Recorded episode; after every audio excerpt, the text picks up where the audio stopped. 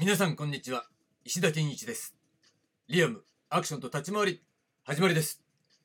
この番組は月曜から金曜までアクションのオリジナルを取り戻そうをテーマにアクションや立ち回りについてアクション理論研究者の石田が他では聞けない話をお届けしています。どうぞお付き合いください。さて今週のテーマはアクションと思想性です。はいということで、えー、また新しい週がね始まりました。今週のテーマはアクションと思想性ということでね。ややちょっと硬いテーマかなみたいなね感じもあるんですがいや実際はそんなことないですよ。だけれどもやっぱり最近の、えー、アクション的な状況っていうのをね見渡してみるとうん何かが足りないっていうことをねまあ常々感じていたわけなんです。じゃあ何が足りないのかなっていうことなんだけれどもそうなった時にその何がっていう部分を突き詰めていった場合ねやっぱり突き当たったのが、まあ、思想性だということに気がついたわけなんですね。なんでちょっと今回は思想性というねアクションと思想性ということをねテーマに取り上げてまあ実際はね全く関係ない話するわけではないのでまあありとあらゆる方向からアクションに役立つための、えー、情報考え方を、えー、お届けするという観点からね、えー、私の考えを、えお伝えしていければなというふうに考えています。ということで、え今日のテーマなんですが今日のテーマねこれは足りないのは思想性というねお話になってくるわけなんです。まあそれはねもうアクションと思想性っていうぐらいでまあ足りないのは思想性なんだそうなんだっていうね、えー、ことまあそれをねやっぱり思想性というかどうか捉えるかどうか認識するかどうかっていうことっていうのはやっぱり個々ね判断が違ってくるのかもしれないんだけれども私はやっぱり、うん、足りないのは思想性なんじゃないかなと思ったわけなんですよね。で何がかっていうとまあ平たく言ってしまうと状況が何でもありかしているというような印象が強いわけですね。これはもちろんアクションの表現に関する部分ね。で、その何でもありかがいいか悪いかって言ったら、うーん、悪い面の方が多いんじゃないかなというふうに私は考えています。まあ感じているって言っても正しいかもしれない。で、なんで何でもありかしちゃうのっていうと、だからそれは思想性が足りないからっていうね、ことだと思うんですよ。で、分かりやすい一つの例を挙げておくと、シフティングベースラインシンドロームっていうのがあるんですね。まあ、もしくはシフティングベースライン症候群なんて書いてあるんです、ね。これ自体はね、ちょっと調べてください。まあ、それは前も話したね、ちょっとね。要するにベースライン、ね、ベースとなるラインがえー、シフティングしてる。つまり移動してるよってことね。でもともとあった基準が、えー、下がってきちゃってるんだけどそれに慣れちゃったらそれが当たり前だよねみたいな、えー、考えで行動してしまうっていうような。まあそういった状況を受け入れてしまう認識してしまうっていうようなそういった状況をシフティングベースラインシンドロームって言うんだというふうに私は理解しているんですね。もともとはなんか水産のね、えー、に関する、えー、研究者の人が、うん、水産のねさマグロだかなんだかの取れ高に関する研究みたいなことをやっぱりこのシフティングベースラインシンドロームっていうことで説明したなんていうのがルーツにあるらしいです。でそこからまあいろいろね最近特に使われてるらしくて私も何かでね、これ知ったんですが、このシフティングベースラインシンドロームっていうね、ことね。だからアクションの、えー、状況なんかでも、もう2000年以降ですよ。大体アクション全盛期の、まあ、前も話したプロダクトライフライフサイクルの話ね。うん、2000年以前だよね、結局ね。20世紀までっていうのは、なんだかんだ言ってもアクション全盛期の、えー、そういった価値観技術性、えー、そういったものがねあの残ってたし影響を及ぼしていた面があったはずだと思うんだけれどもやっぱり2000年以降ねもうそこから20年経ってるわけですよ。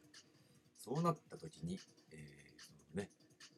2000年以降の価値観っていうのは、まあ、業界そのものがね、低迷していくとか、作品が低迷していくとか、まあ、新しいタイプの作品が出てくるとか、まあ、そういったいろいろな変化っていうのがね、え良くも悪くもあったわけなんですが、そうなった時に、えーその状況に、えー慣れすぎちゃって、それ当たり前じゃない？みたいな感じ？っていうふうに考えてしまう、というのはある意味仕方のないことなのかもしれないけどまあやっぱりそれはなんでって言ったらそのアクション業界とかねアクションに関する、えー一つの知識まあ歴史的なね変遷とかさそういう作品におけるその表現とその表現のための、えー実際に行われていた、えー活動であるとか、まあ、とにかくいろいろアクションに関する一切合切の、えー幅広い知識みたいなものですよね。そういったものが全く共有されないような状況。うん、誰かが研究者がね、本にまとめて残しておいてくれたらよかったんだけど、みたいな。うんまあ、誰かが、誰がね、そう有名な俳優さんがね、やっぱり自分の経験を、えーインタビューみたいな形でね、語り継いでくれたらよかったんだけどねっていうようなところ。例えばね、俳優の松方弘樹さんなんかは、えー生前にね、インタビューでいくつかね、残して、えーその中で重要な発言をしてくれていますよ。だから私なんかもそれはね、引用したりとかね、もちろん参考にしたりとかしてるわけなんですが、そういったところでね、えーシフティングベースラインシンドロームっていうことを意識して、うんやっぱりそれは、平たく言ってしまえば、えー上達したいとかね、上手くなりたいとかね、やっぱ先人をリスペクトして、まあ、ああなりたい、こうなりたいっていう一つのロールモデルとして設定するみたいなことをやっていればいいのかなって思うんですよ。だけど、やっぱ仕事がね、優先しちゃうと仕事やってるのが偉いんだ、みたいな、そういう勘違いっていうのがさ、全然偉くねえよ、すごくねえよ、みたいなね、状況っていうのが、まあ、あの、まあ、20年ぐらい続いちゃったっていうことなのかな？だから私なんかはアクションの研究を、えー始めた時期っていうのはもっとそれよりも前ですからね。前っていうのは要するに、まあ、ある意味こういった状況が来ることは、えー想定はしてい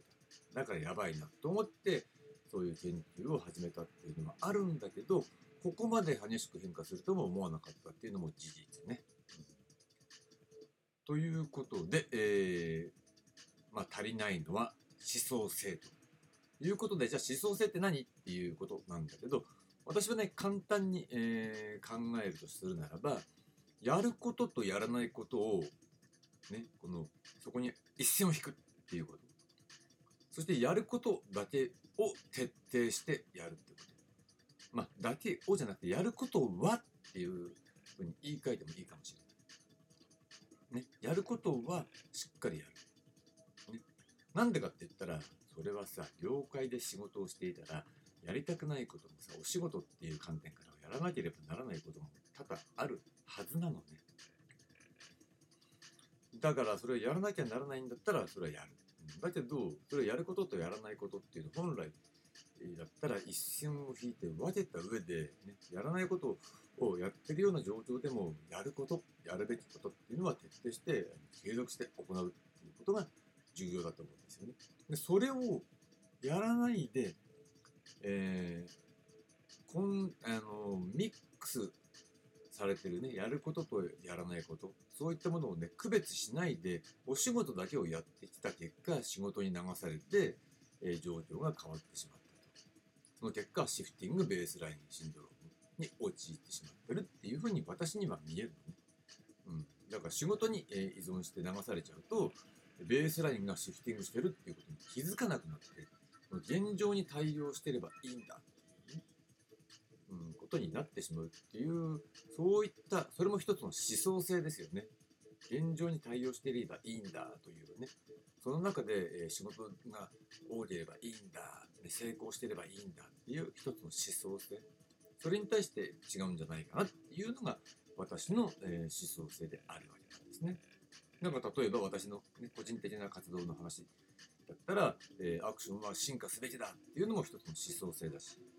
ねえー先週話したと思うんですが、えーアクションの能力を使って絵画を描くリアルアクションペインティングみたいな形でね